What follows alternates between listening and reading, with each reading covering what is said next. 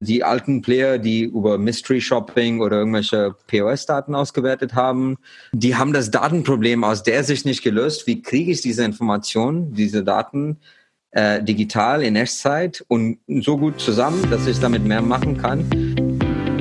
Herzlich willkommen zum Fintech-Podcast von Payment and Banking. In unserem wöchentlichen Podcast sprechen wir mit interessanten Köpfen aus der Branche über unsere Hauptthemen Fintech, Payment, Banking und Mobile. Herzlich willkommen zum Fintech-Podcast vom Payment and Banking. Wir wollen über das Thema Kaufdaten sprechen und haben einen Gast dabei, den Mitul, der zum ersten Mal bei uns ist. Grüß dich. Hallo Kilian, freut mich dabei zu sein. Mitul, willst du dich mal kurz vorstellen und deine Company, was ihr so macht und vielleicht auch ein bisschen Background zu dir.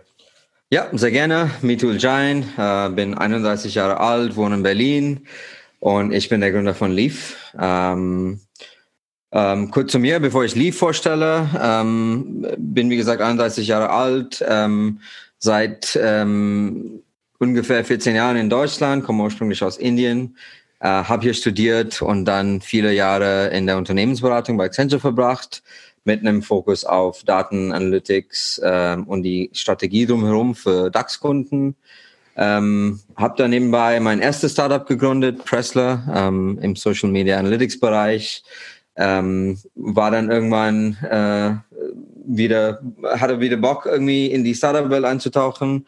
Habe also für ein amerikanisches KI-Unternehmen äh, das Europageschäft mit auf, aufgebaut und als letztes bei OptioPay ähm, sehr, sehr coole, spannende ähm, Open Banking Produkte ähm, für den Endkunden ähm, und für die Banken gebaut.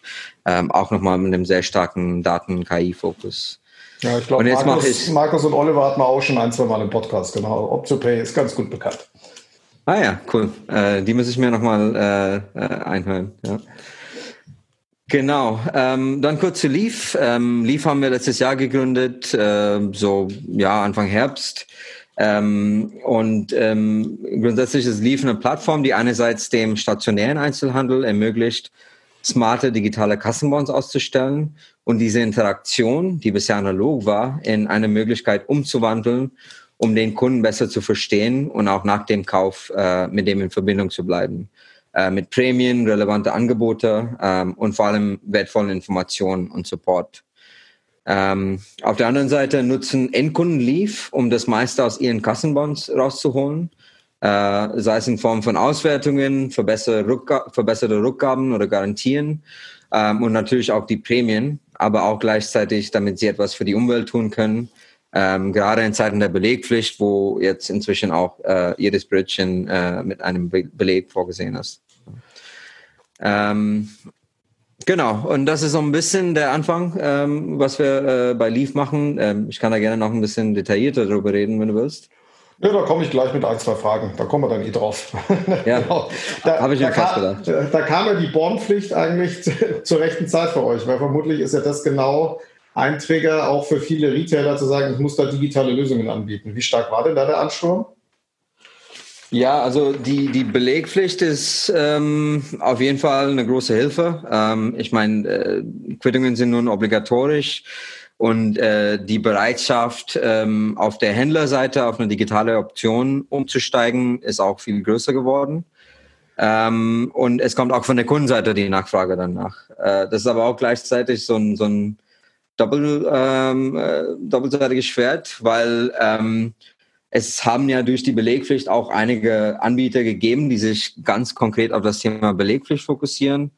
Ähm, wir haben das Ganze von Anfang an ein bisschen breiter gedacht. Im Sinne von, uns ging es nicht nur darum, den Beleg zu digitalisieren in Form von einer PDF oder so, die man dann per E-Mail schickt, ähm, sondern diese Daten, die heute aus einem technischen System, aus einer digitalen Form ähm, erstmal analog ausgedruckt werden und dann wieder für verschiedene Use Cases wieder digitalisiert werden. Da haben wir uns gesagt, es gibt ja für alle involvierten Parteien, sei es der Endkunde, der Hersteller der Produkte oder der Händler, viel Mehrwert, was in diese Daten steckt. Ähm, und wir haben uns gefragt, wie kann man diese Daten ähm, einfacher für alle zugänglich machen und nutzvoll machen. Und das war wirklich unser Anliegen äh, und bleibt ja immer noch. Mhm. Und die Belegpflicht hilft uns natürlich dabei, ähm, da auf der Händlerseite ähm, ein, ein sehr starkes Value Proposition zu haben. Warum glaubst du denn, also das, wie du ja gesagt hast, das ist ja ein Two-Sided Two Model. Also ihr braucht den Endkunden, ihr braucht den Händler. Ähm, mhm. Was hat denn den Händler bis jetzt daran gehindert, das selber zu machen? Oder was waren denn da die Barrieren auf der Händlerseite, sich nicht selber, weil die Daten hat er ja aus seinem bestehenden System, er verkauft ja. Das heißt, äh, ihr habt ja auf der Händlerseite im Prinzip nicht mehr Daten, als wie der Händler auch selber hat. Wo ist denn da so die Hürde gewesen und was ist damit dann da auch euer Pitch dem Händler gegenüber? Weil irgendein Problem muss er ja haben, diese Daten nutzbar zu machen, sonst würde er es ja selber tun. Ja, ähm, also es kommt so ein bisschen auf den Händler an. Ähm, ich meine, für die großen Händler war das ja immer so, dass der Bon ausgedruckt würde. Ähm, ich rede jetzt vom, von, von den Supermärkten oder so. Ähm, und die haben das dann einfach weggeschmissen. Das ist für die dann halt so ein, so ein, so ein Rundungsfehler äh, bei der Kalkulation, was die Kosten von den Bonds ähm, angeht. Wobei ähm, auch da haben wir gesehen, dass eine Bereitschaft da ist, ähm, weil die einfach sagen, äh, die Zeit, die man braucht, dann an der Kasse den Bon auszudrucken, das dann äh, rüberzugeben, dann auch mitzählt. Mhm. Ähm, und auf der auf der KMU-Seite, auf der Longtail, äh, wo wir uns hauptsächlich ähm, äh, fokussieren, gerade im Non-Food-Bereich, ähm, da ist die Bereitschaft eine andere. Also klar, da hilft natürlich die Belegpflicht auch, weil die sagen, oh, jetzt muss ich das ausdrucken. Ähm, wie kann ich das anders machen? Ähm, aber wir helfen denen nicht nur, die eigenen Daten besser zu nutzen, sondern auch äh, dem Kunden besser zu verstehen. Das heißt, wenn ich als Endkunde äh, meine Belege von mehreren Händlern äh, in meine Leaf-Applikation sammle, ähm, dann äh, stelle ich ja mehrere Informationen zur Verfügung, die alle Händler ähm, dann gleichzeitig nutzen können und davon profitieren können, auch wenn in einer anonymisierten Form. Okay. Ähm, ja, soweit. Also ich glaube, KMU, der KMU-Pitch ist, glaube ich, noch sehr, sehr, sehr, sehr offensichtlich, ja, weil da ähm, die hatten wahrscheinlich einfach ohne, ohne dem KMU zu nahe zu treten, wahrscheinlich weder das Verständnis dafür noch die Capabilities, da was, was zu machen ja, aus den Daten. Und da seid ihr ein klassischer, klassischer Enabler, denen dabei zu helfen, was sie in Anführungsstrichen so oder so anderweitig gar nicht gemacht hätten. Ja. Bei den mhm. größeren ist wahrscheinlich die Diskussion ein bisschen andere. Die haben natürlich die Capabilities, die haben auch die Budgets, sowas zu tun. Da sind meistens die Hürden ganz, ganz, ganz anders. Vielleicht ist der Fokus nicht da, vielleicht äh, gibt es große technologische Barrieren oder was auch, oder was auch immer. Ähm, ja, und auch politische Hürden auf jeden Fall. Ja, politisch, politisch auch. Ähm, die, die sind, da, sind, da nicht zu, sind da nicht zu unterschätzen. Ne? Jetzt würde ich ähm, kurz nochmal auf das Thema Kaufdaten. Wir wollen ja vor allem um Kaufdaten sprechen und ich habe ja so den, oder wir haben ja so den Podcast so ein bisschen genannt, Kaufdaten der Heilige Gral. Mhm. Ein bisschen zurückblickend. Das Thema Daten am POS oder Daten am Retail oder Basketdaten oder wie auch immer man es nennen will, ist ja ein Thema, das nicht neu ist. Also gefühlt wird so, also so ein bisschen mein Gefühl, um das Thema seit gefühlt 20 Jahren drumherum getanzt. Jeder sagt, oh, die sind ganz, ganz wichtig, diese Daten. Und wer die Daten hat, bestimmt am Schluss alles, kann den Kunden steuern, kann, kann im Prinzip alles machen. Trotzdem hat sich das noch nicht so über eine Lösung, finde ich, durchgesetzt. Oder man, man, man spielt immer noch dasselbe Spiel. Ähm, ist diese Wahrnehmung richtig aus deiner Sicht, dass dieses Kaufdatenproblem und die entsprechende Nutzbarmachung von denen eigentlich immer noch nicht gelöst ist? Oder ist es so ein Eindruck, den ich eigentlich nur habe? Ähm, nee, das stimmt sogar. Also ich glaube, das Problem ist immer noch nicht gelöst. Das wird, äh, wie du auch sagte, seit 20 Jahren äh, daran gearbeitet, vielleicht sogar länger. Ähm, aber da, da ziehe ich ja äh, eine Analogie wie bei den Banken. Also ich meine, die Banken sind ja zwar seit den Zeiten der Großrechner schon IT-fähig, beginnen, aber erst jetzt äh, digital zu werden. Und ich glaube, äh, auch bei der Kaufdatenthematik ist dieselbe Geschichte. Ähm, es gibt ja seit Jahren Versuche, damit irgendwas zu machen. Es gibt ja auch ähm, große, erfolgreiche Unternehmen, die diese Daten nutzen und auswerten ähm, für die Händler. Ähm, aber die machen das in eher aus meiner Sicht in einer äh, analogen Art mit einem äh, sehr äh, kleinen Fokus auf dem Unternehmen selbst und nicht ähm, in einer digitalen Art, wo es darum geht, verschiedene Daten, Datenströme, äh, vielleicht sogar in Echtzeit und in, in gleichbleibender Qualität zusammenzukriegen. Ähm, ich meine, äh, heutzutage ähm, kann man das ja alles viel schneller und besser und digitalisierter machen. Vielleicht lag es auch an der Technologie. Äh, aber wenn man überlegt, auch vor zwei Jahren ähm, habe ich bei einem ähm, großen Spielzeughersteller ähm, ein Projekt gemacht, ähm, wo es darum ging, einfach den ROI äh, von den Marketingaktivitäten ähm, aufgrund von Kaufdaten zu berechnen. Mhm. Ähm, und äh, das war äh, der Horror ohne Ende. Die Daten kamen teilweise aus den, aus den Geschäften, aus irgendwelchen uralten BI-Systeme. Die müsste man erstmal zwei Wochen lang bereinigen. Ähm, manche Daten kamen über Facebook rein, äh, andere Daten über andere Kanäle. Also das Problem ist, ist insoweit aus meiner Sicht nicht gelöst ähm, dass äh, die alten Player, die über Mystery Shopping oder irgendwelche POS-Daten ausgewertet haben, ähm, oder sowas wie GFK oder Nielsen, der dir dann gebeten hat, deinen Beleg einzuscannen oder einzutippen, ähm, äh, die haben das Datenproblem aus der Sicht nicht gelöst. Wie kriege ich diese Informationen, diese Daten äh, digital in Echtzeit und so gut zusammen, dass ich damit mehr machen kann ähm, und nicht erst irgendwie zwei Monate später äh, meinem Kunden sagen kann, du pass auf, im, im Februar 2020 ähm, äh, sah die Welt für dich so aus. Genau, du bist aber eigentlich schon im April. Und, unser, und wie wir gerade jetzt wissen, ist zwischen Februar und April einiges passiert. Das heißt, die Februardaten sind im Worst Case einfach nutzlos. Äh, ich bin nicht rausgegangen. Was ist denn passiert? genau. genau. Ähm, ja, aber das finde ich ganz, ganz interessant, weil du hast ja die Analogie auch zur Bankenwelt gemacht und dann hat man eine ganz ähnliche Situation. Ja? Also auch in der Bankenwelt oder sagen wir mal in, vor allem im, im Kredit- und im Lending-Business spricht man auch seit Jahren davon, Echtzeit-Scoring auf aktuellen Daten wird seit Jahren drüber gesprochen.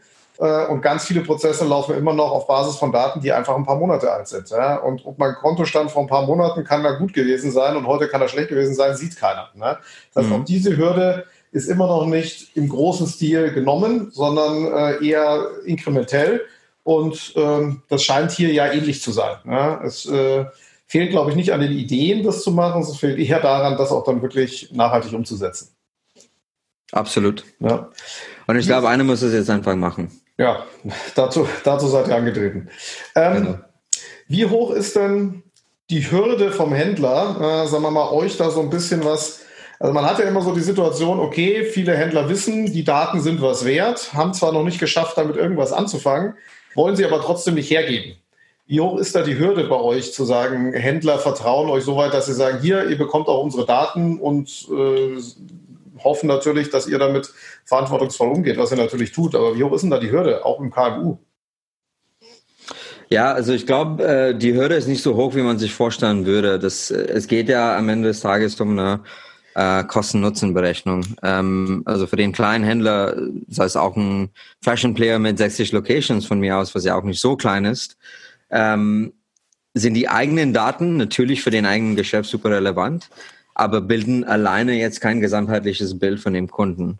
Das heißt, der Nutzen, was dieser Händler hat, nicht nur über seinen Kauf in dem eigenen Läden zu verstehen, sondern auch ein gesamtheitliches Bild über diesen Kunden zu bekommen, ist der Nutzen viel höher als das Risiko oder der, der Kosten sozusagen, um die eigenen Daten herauszugeben. Mhm. Das ist Nummer eins. Und zweitens, ähm, auch die sind nicht in der Lage, sogar vielleicht noch weniger in der Lage ähm, als die Größten, dann diese Kunden ähm, über mehrere Kaufer hinaus zu verstehen und zu tracken. Das heißt, ich kann heute wirklich zu einem ähm, Fashion Retailer gehen, ähm, mir äh, Klamotten im, äh, im Höhe von 500 Euro kaufen, bin dann zwei Tage später wieder da ähm, und die wissen nicht, wer ich bin, ähm, die wissen nicht, dass ich vor zwei Tagen da war und haben nicht die Möglichkeit, ähm, mein Kauferlebnis so zu personalisieren, wie ein Salando auch nach einem Kauf, wo ich ein paar Socken gekauft habe, äh, hat. Ja.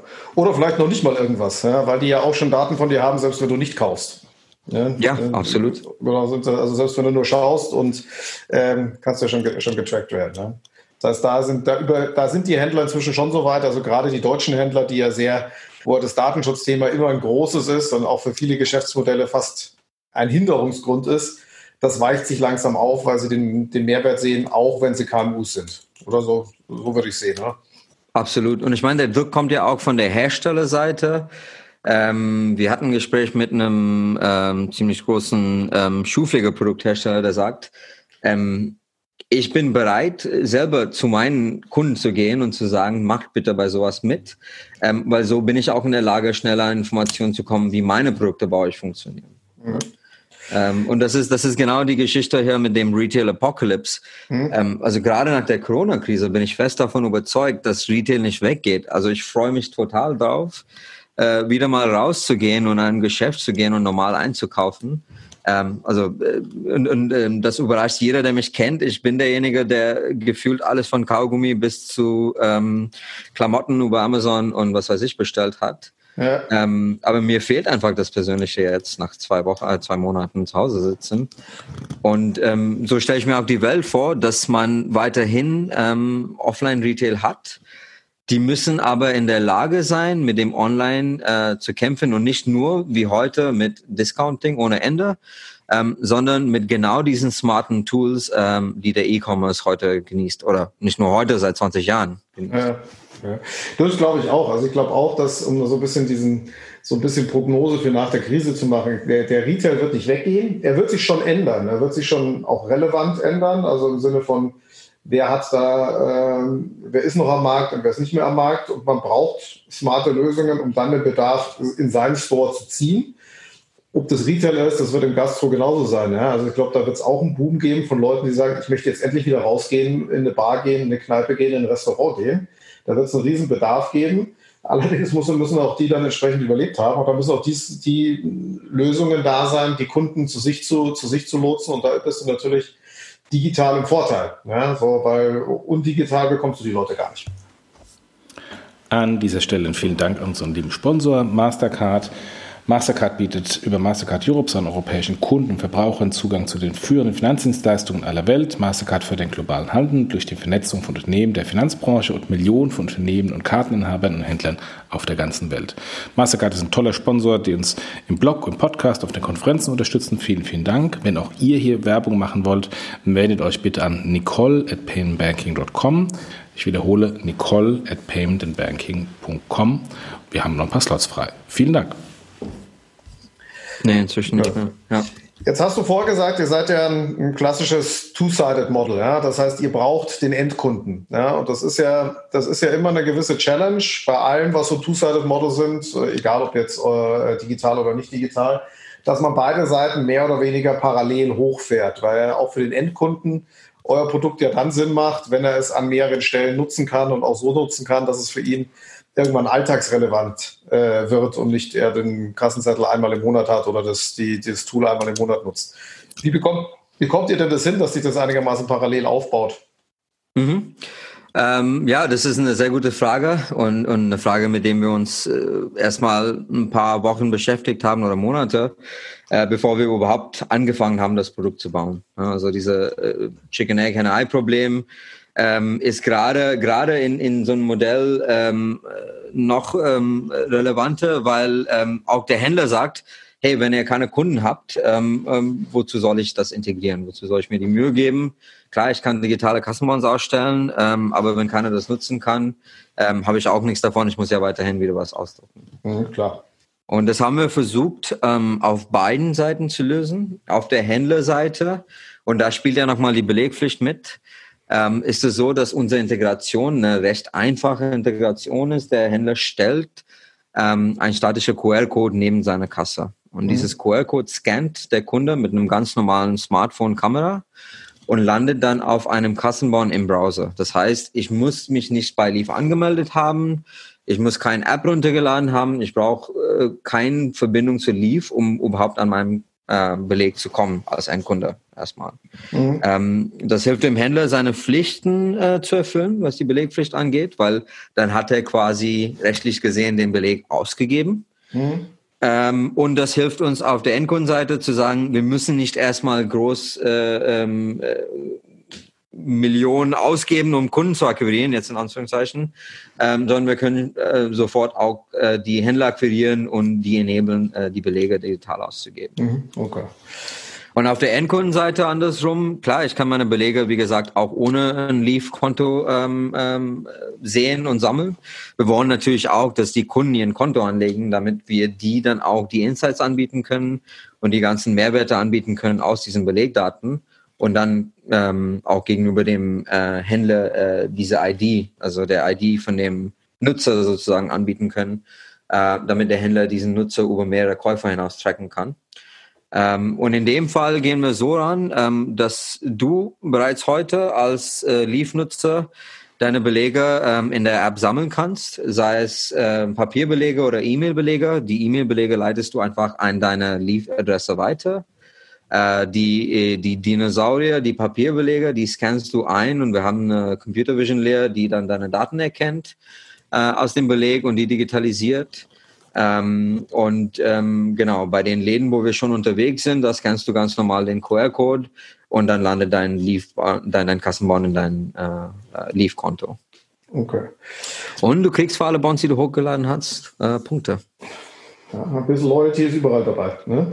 Ähm, kannst du uns, du hast gerade über die ein bisschen die Händlerseite genauer erläutert. Kannst du uns ein bisschen erzählen, wie genau oder wie euer Geschäftsmodell ist? Ja, also Vermutung ist, es ist ja gegenüber dem Händler. Das heißt, der Endkunde wird, äh, wird, wird, wird nichts zahlen. Das ist mal meine Annahme.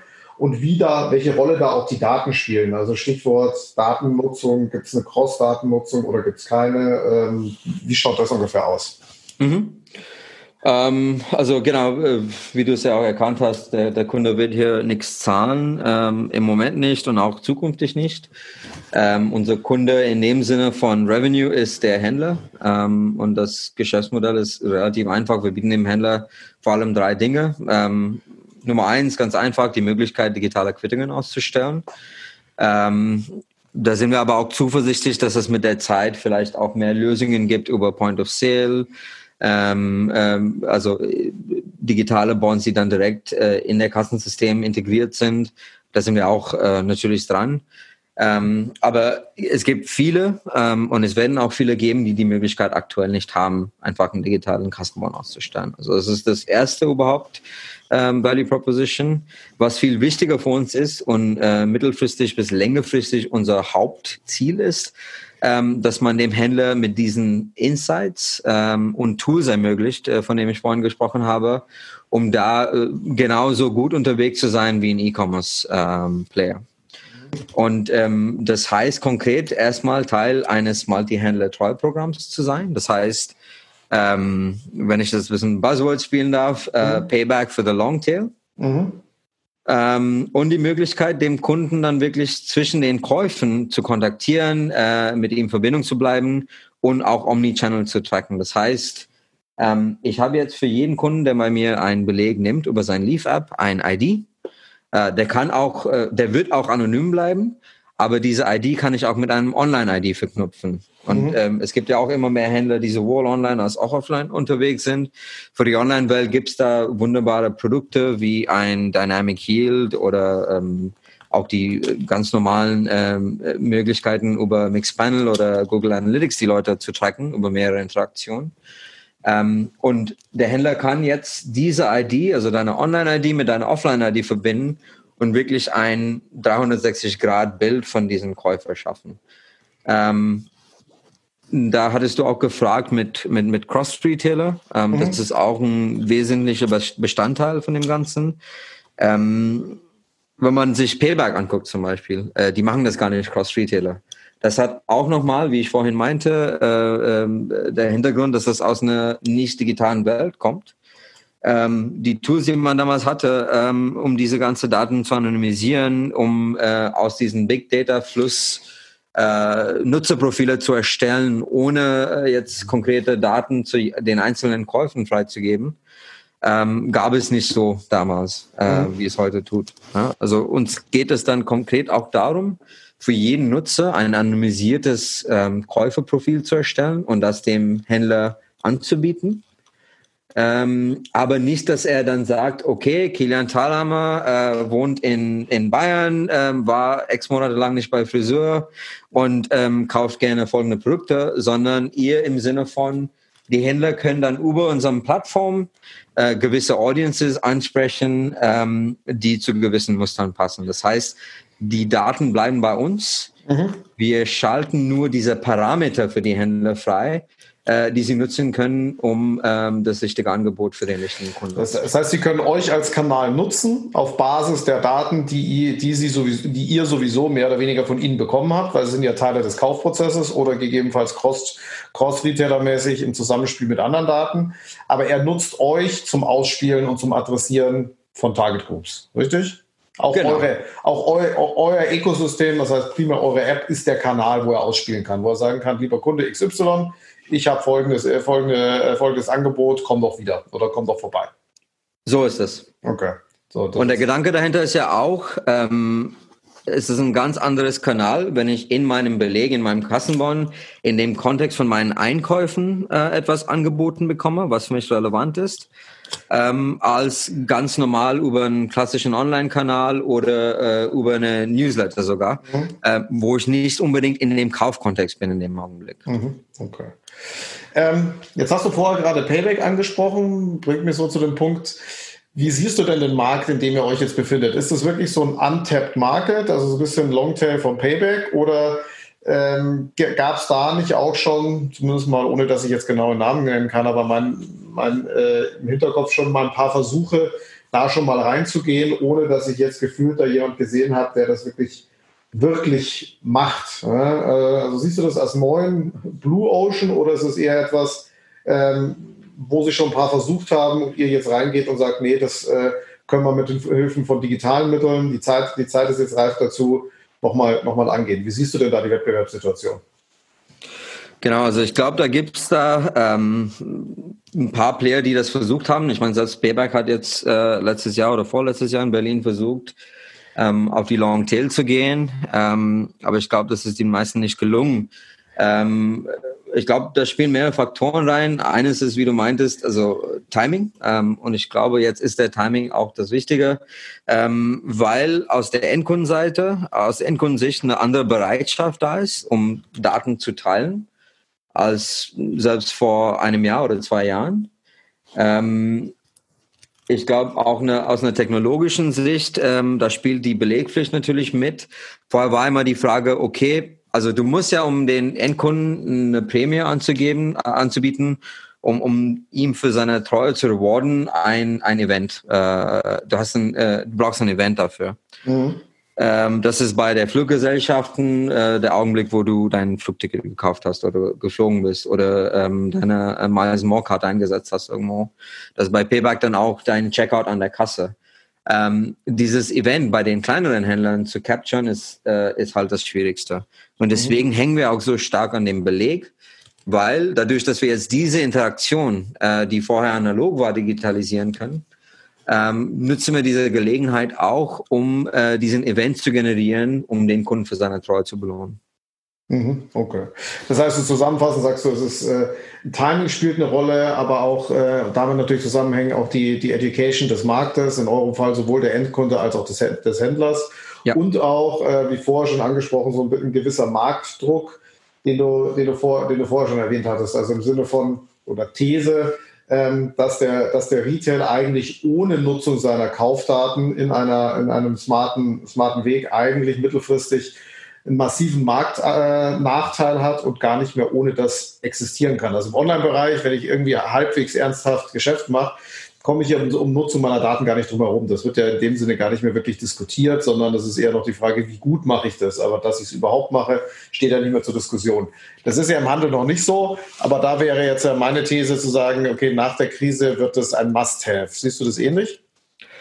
Absolut. Und, und ähm, so wie du auch meintest, ja, also der, der, die Lücke, der Abstand zwischen dem, was der Online-Handel machen kann und der Offline-Handel machen kann heute mit diesen Daten, ist einfach riesig. Ja, also ich kann heute ein ganz normales Shopify-Store setzen ähm, und alleine bin ich viel besser in der Lage, ähm, auch mal eine ganz einfache Newsletter-Kampagne auszuspielen an gewissen äh, Kundensegmenten, äh, eine ganz, ganz normale, einfache Segmentierung durchzuführen.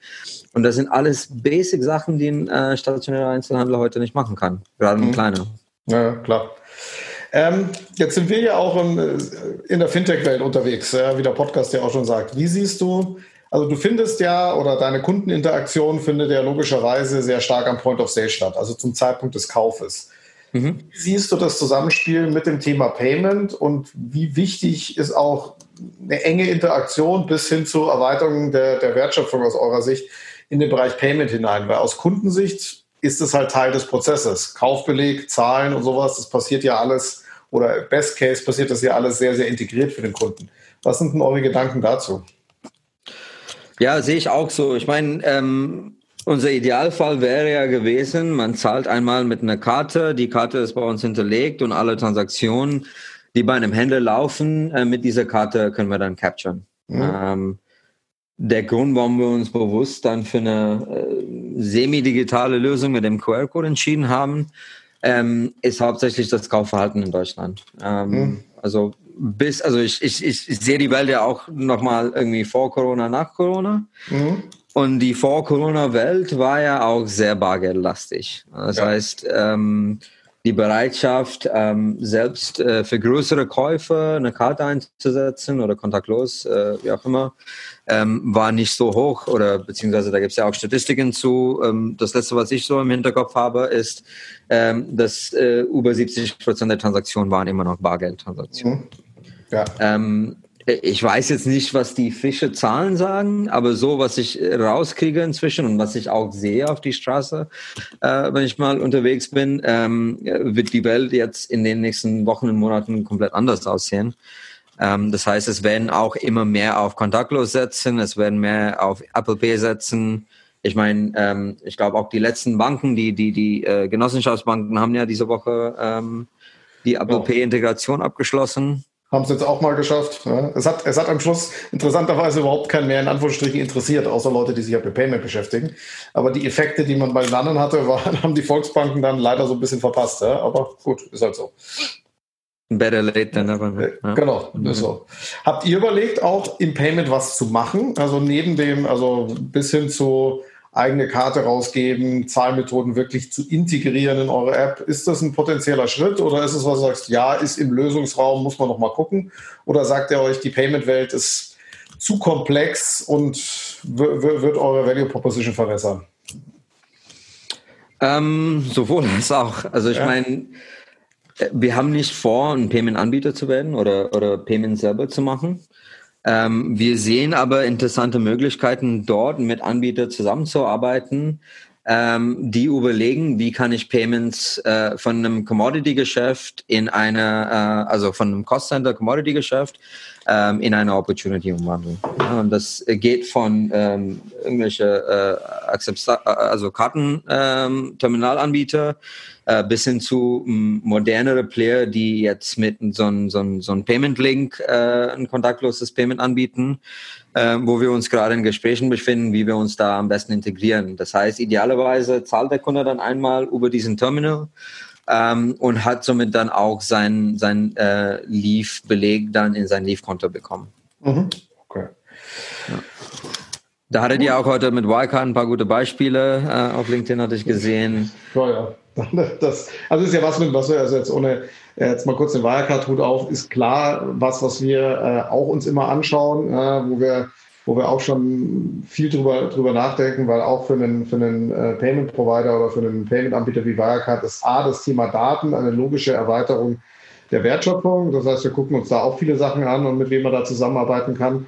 Und weil wir ja schon an der Stelle des Point of Sale sind, die so ein bisschen den Gegenpol zu der Stelle bietet, äh, an der ihr seid. Das heißt, da gibt es logische Schnittstellen. Und ähm, da, da, auch da das Thema, Aussage wie vom Anfang vom Podcast, schaut, schauen sich viele Payment-Anbieter schon länger an und bei wahrscheinlich jedem steht es irgendwie auf der strategischen Roadmap. In der Umsetzung hapert es noch ein bisschen. Ne? Also diejenigen Player, die wirklich was in dem Kontext machen aus dem Payment-Umfeld, sind sehr, sehr wenige. Mhm. Ähm, und auch da bin ich bei dir. Ich glaube, das wird sich jetzt ein bisschen beschleunigen. Ja, das wird sich ein bisschen beschleunigen, weil auch der, der, die Marktnachfrage größer wird. Und ähm, ja, das hilft uns, glaube ich, da allen. Ja, also auch da mittelfristig was Positives aus der Krise. Ja. Ähm, Auf jeden Fall. Abschließende Frage jetzt so von meiner, von meiner Seite noch oder ein zwei, ein, zwei Fragen haben wir noch. Wie bei jedem digitalen Geschäftsmodell auch hier die Frage nach den großen Tech-Player. Ne? Wie siehst du denn deren Rolle in diesem Spiel? Also immer wenn es um digitale Prozesse geht, immer wenn es um mhm. Daten geht, vor allem im Zusammenhang mit Kaufprozessen, sind halt äh, die Googles und die Amazons und die Facebook dieser Welt nicht weit. Wie siehst du die in eurem Kontext? Helfen die dir? Sind sie dir egal? Sind sie Partner dafür? Vielleicht mal Akquisitionskandidat, also sie euch, nicht umgekehrt. Vielleicht auch umgekehrt, aber. Äh, das wäre auch schön, ne? genau, also wie siehst du deren Rollen? Helfen die dir? Stören sie dich oder wie meinst du? Also ich glaube, an erster Stelle helfen die auf jeden Fall. Ich meine, äh, gibt es ja verschiedene Blickwinkel. Äh, wenn wir uns Apple und Google angucken, ähm, da schaffen sie mit den Wallets, Apple Pay, Google Pay, äh, uns eine große Hilfe, dass sie äh, die Bevölkerung Richtung digitale äh, Payments und generell alles, was digital ist, zu bewegen. Also ich meine, ich kann nur an meinem Beispiel sagen, ähm, ich nutze, seitdem ich Apple Pay nutzen kann, ähm, fast gar kein anderes Zahlmittel mehr, wenn es möglich ist. Mhm. Und das war vorher anders. Ich hatte ja immer eine äh, Kreditkarte und eine EC-Karte. Ähm, aber diese Interaktion, ich nehme mein Handy raus, ich muss ja auch nicht ohne Handy unterwegs sein. Äh, ja. Also ich will ja auch nicht ohne Handy unterwegs sein, ich muss aber mein Portemonnaie nicht immer äh, überall schleppen. Ähm, diese Interaktion schafft so viel für mich als Endnutzer, dass ich sage, ähm, wenn ich nur noch mit Apple Pay bezahlen könnte, wäre ich froh. Ja? Und ich glaube, dieses Training und Mindset-Änderung auf der Endkundenseite, das schaffen die Apples und Googles von uns äh, im, im, also im großen Stil. Ja. Ähm, klar, die tendieren ja auch immer wieder mal zu sagen, ja, da gibt's eine gute Idee, äh, da gibt's eine App, der im App Store sehr gut rankt, ähm, lass uns das einfach als Feature bei dem iOS rausbringen. Ja, klar, das Risiko hast du, hm, das wird aber wahrscheinlich, äh, mit dem muss man leben. Ne? Das ist, äh, ja, ist, äh, genau. Ja. Und das ist ja auch ein großes Kompliment irgendwo. Dann. Genau. So, und man sieht aber auch, wie schwer äh, sich, sich Player von der Größenordnung tun, so ein so Endkunden- und auch Händlerverhalten zu ändern. Ne? Also die brauchen ja auch Jahre damit. Und das, was du jetzt sagst, gilt wahrscheinlich so ein bisschen in unserer Zielgruppe, in der breiten Masse ist es immer noch ein long way to go. Ne? Dass äh, sagen so, hey, ich nehme mein Geldbeutel gar nicht mehr mit, ich habe mein Telefon dabei. Ja? Das mache ich genauso. Natürlich viel wichtiger, das Telefon dabei zu haben als die Geldbeutel für die breite Bevölkerung dauert das noch ein bisschen, bis die Aussage massentauglich ist. Ne? Und da können die schon helfen. Absolut, ja. ja Weil diesen Scale, was die da haben, das äh, erreichen wir ja nicht von heute auf morgen. Nee. Ähm, wenn ich mir dann zum Beispiel Microsoft angucke, das ist auch ein interessanter Player, weil ich meine, ein großer Mehrwert von unserem Ansatz ist, das ist sozusagen die nächste Stufe, was Personal Finance Management angeht. Ne? Also mhm. Stand heute sehe ich ja bei den modernen Banking-Apps meine Transaktionen schön kategorisiert, auch wenn nicht immer richtig. Ähm, ich kann mir vielleicht noch einen Finanzguru dazulegen, um diese Dinge zusammenzufassen und zu kategorisieren.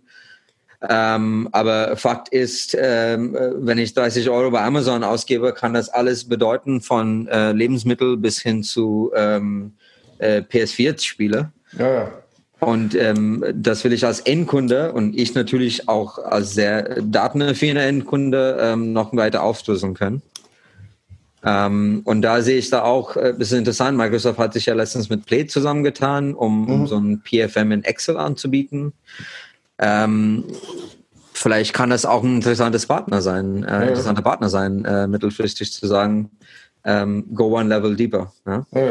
Also dieses Spiel, auch das Zusammenspiel der Daten, die jetzt auch Blade nutzen, ähm, also in Europa aus der PSD2 getrieben, also diese Offenheit, die jetzt da aus dem Finanzbereich nach und nach in den Markt kommt, ich glaube, die wird auch dazu führen, dass es mehr Offenheit auf der Retail-Seite für solche Themen gibt. Ja, äh, ist interessant, dass sowas eher aus der Finanzwelt kommt und nicht aus der Retail-Welt. Ähm, aber ich glaube, da hast du sehr, sehr enge, sehr, sehr enge Interaktion und dann kannst du irgendwie so beide Seiten, beide Seiten haben, ja, weil Darüber, darüber siehst du auch so im Nachhinein, was hat der wo gekauft über Konto, über Kontobewegungen äh, und auf der anderen Seite siehst du es am Point of Sale.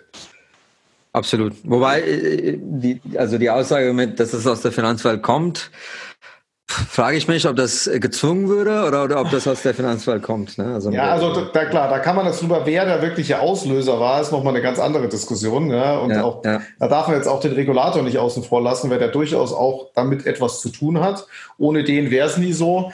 Wer das ursprünglich alles getriggert hat, glaube ich, eine philosophische Diskussion. Ähm, aber am, am Ende glaube ich gut, dass wir dass da jetzt was passiert und ähm, sonst hätte, ohne das wären, wären bestimmte Silos nie aufgebrochen und wir hätten immer noch dieselbe Situation, wie wir sie vor fünf Jahren hätten. Auch datenmäßig, bankmäßig, weil manche Player gar kein Interesse daran haben, sich da zu öffnen und da sind sie jetzt gezwungen worden. Absolut. Gut. Und ich meine, das Thema PSD2 ist ja für uns auch ein großer Treiber gewesen. Klar, ich meine, klar. Wir haben alle äh, im Open Banking äh, vorher gearbeitet und einfach äh, ein paar wichtige Erkenntnisse daraus gezogen. Ähm, vor allem in Deutschland die Bereitschaft von Kunden zu sehen, ihre Daten zu teilen. Mhm. Ähm, also ich habe mich selbst erstmal gefragt, als ich mich äh, bei einer Open Banking Plattform angemeldet habe, will ich jetzt wirklich mein PIN irgendwie eingeben in so, so eine random Webseite? Ja. Ähm, komisches, war immer ein komisches Gefühl. Ne? Ja. so, also ich glaube, dauert auch ein bisschen, bis es nicht mehr bei allen so ist, aber bin ich, bin ich bei dir. Immer ein Gefühl so, hm, äh, ist das denn jetzt alles gut hier? Ne? oder, ähm, ja, aber genau. Ähm, Vielleicht noch ein, ein Thema jetzt äh, auch so ein bisschen nochmal so, ein, so eine Startup-Frage. So, was hatten dich jetzt vor allem in der Kommunikation mit den Händlern und händlerseitig da am meisten erstaunt von dem, wo du gesagt hast, das ist sowas, da bist du mit ganz anderen Annahmen gegenüber Händlern reingegangen und das war so eins der, der großen Learnings, die du da so hattest? Ja, sehr gerne. Also ich meine, ähm, wenn ich mir jetzt so überlege, bevor wir überhaupt was gebaut haben, haben wir sehr viel Zeit in Läden verbracht. Mhm. Ähm, äh, was auch zur Folge geführt hat, dass wir einmal aus dem Supermarkt raus, rausgeschmissen würden. Ähm, aber grundsätzlich haben wir sehr viel Behavior beobachtet und auch viele Gespräche, gerade auf der KMU-Seite mit kleinen Händlern geführt. Ähm, uns ging es am Anfang darum, wir dachten, ach, der wird das machen wollen, weil er sich irgendwie ähm, Geld spart für die Papierrollen, weil er ein bisschen Zeit spart, weil er da sich nicht um einen Berg von Müll kümmern muss, wenn der Kunde diesen Beleg dann wegschmeißt. Ähm, aber was mich tatsächlich überrascht hat, war die Bereitschaft zu sagen, ah cool, ähm, ich kann so meinen Kunden besser kennenlernen und diese Beziehung aufbauen. Weil gerade bei, der kleinen, bei den kleinen Händlern, ähm, hat sich die Welt ja auch einigermaßen geändert, weil sie sagen, ähm, klar, ich kann jetzt mit Social Media und so sehr viel ausspielen. Ähm, ich kann ein Following von meiner Marke aufbauen, aber das ist nur äh, unidirektional. Mhm. Ähm, und ähm, wenn ich über so ein, so ein, so ein Tool wie Leaf äh, die Möglichkeit habe, klar, einerseits einen digitalen Kassenbeleg auszustellen, aber andererseits auch diese Verbindung ähm, mit dem Kunden zu halten. Weil die Kette bricht ja immer mit dem Beleg. Ich gehe da rein, ähm, die geben viel Geld aus, um mich in den Laden reinzubringen, äh, über Marketingmaßnahmen und wie auch immer. Ähm, ich mache sehr viel als Händler im Store, um dich äh, zu überzeugen von meinen Produkten, ähm, um dein, dein Basket-Size zu erhöhen sozusagen. Aber dann drücke ich dir einen Bon in die Hand und dann bist du raus. Und dann habe ich keine Ahnung, was du gemacht hast, wie deine Erfahrung mit meinen Produkten warst, äh, ob du zufrieden ja. warst. Ja. Und diese Kette bricht ja da. Und ja. ähm, das war für uns auch der überzeugende Punkt, zu sagen, let's do this, ähm, weil das ist ein großes Problem, was gelöst werden muss. Mhm, klar. Ja, und da sind die wahrscheinlich dankbar. Ich glaube, sie, die wissen schon, dass sie da ein Thema haben. Ihnen fehlt vielleicht die Lösung dafür, aber es ist nicht so, dass sie nicht wissen, dass sie da ein Thema haben. Ne? Und dass sie, also der Wunsch, glaube ich, ist schon, äh, ist auch so mein Gefühl, ist den da durchaus transparent und das war vielleicht vor ein paar Jahren anders. Ja? Da habe ich gedacht, brauche ich gar nicht. Ja? So, das ist Absolut. Genau. Ja. Gut, Vitol, so. Du, äh, war eine, war eine interessant, interessante Insights. Ich glaube, es ist auch ein spannendes, spannendes Thema, selbst wenn es nicht direkt aus dem Payment- und Banking-Bereich kommt, aber doch sehr nah dran ist, weil wir ja über Zahlungen und Point of Sale in der Regel viel, viel diskutieren. Ähm, hast du noch mal am Abschluss ein paar, ein paar Worte, die du noch mal loswerden wolltest? Du sagst, das ist noch mal was, was Spannendes? Äh, nee, ich fand das Gespräch auch super spannend ähm, und vielen Dank für die sehr, sehr ähm, interessanten Fragen, die auch, ähm, auch für mich dann ähm, ähm, zu weiteren Gedanken führen, äh, was unser Geschäftsmodell angeht, äh, was potenzielle Partnerschaften angeht und ähm, was die nach-Corona-Welt angeht. Also ich kann auch nur jeden empfehlen, äh, jeder Händler, die zwei davon, die vielleicht dieses Podcast hören, ähm, sich äh, um, äh, um, um diese Lösungen Gedanken zu machen, auch wenn nicht äh, nur unsere, ähm, aber auch, ähm, auch sozusagen den Gedankenanstoß Richtung, ähm, was ist für mich, also für jeder, der das hört, ähm, der Nutzen von meinem Kassenbon, ähm, weil auf der Endkundenseite ist das die Frage, die wir beantworten wollen und sind auch in dem Prozess, das für uns zu beantworten. Was ist der mhm. Nutzen von einem Kunden ähm, aus seinem Kassenbon, neben äh, Rückgaberecht oder wie auch immer. Ja, klar. Auf jeden Fall. Gut. Danke dir. So, dann wünsche ich dir noch einen schönen Abend und äh, freue mich auf die Veröffentlichung und das Feedback, was wir von unseren Hörern kriegen. Danke. Vielen Dank, Kilian. Hat mich sehr gefreut. Mich auch.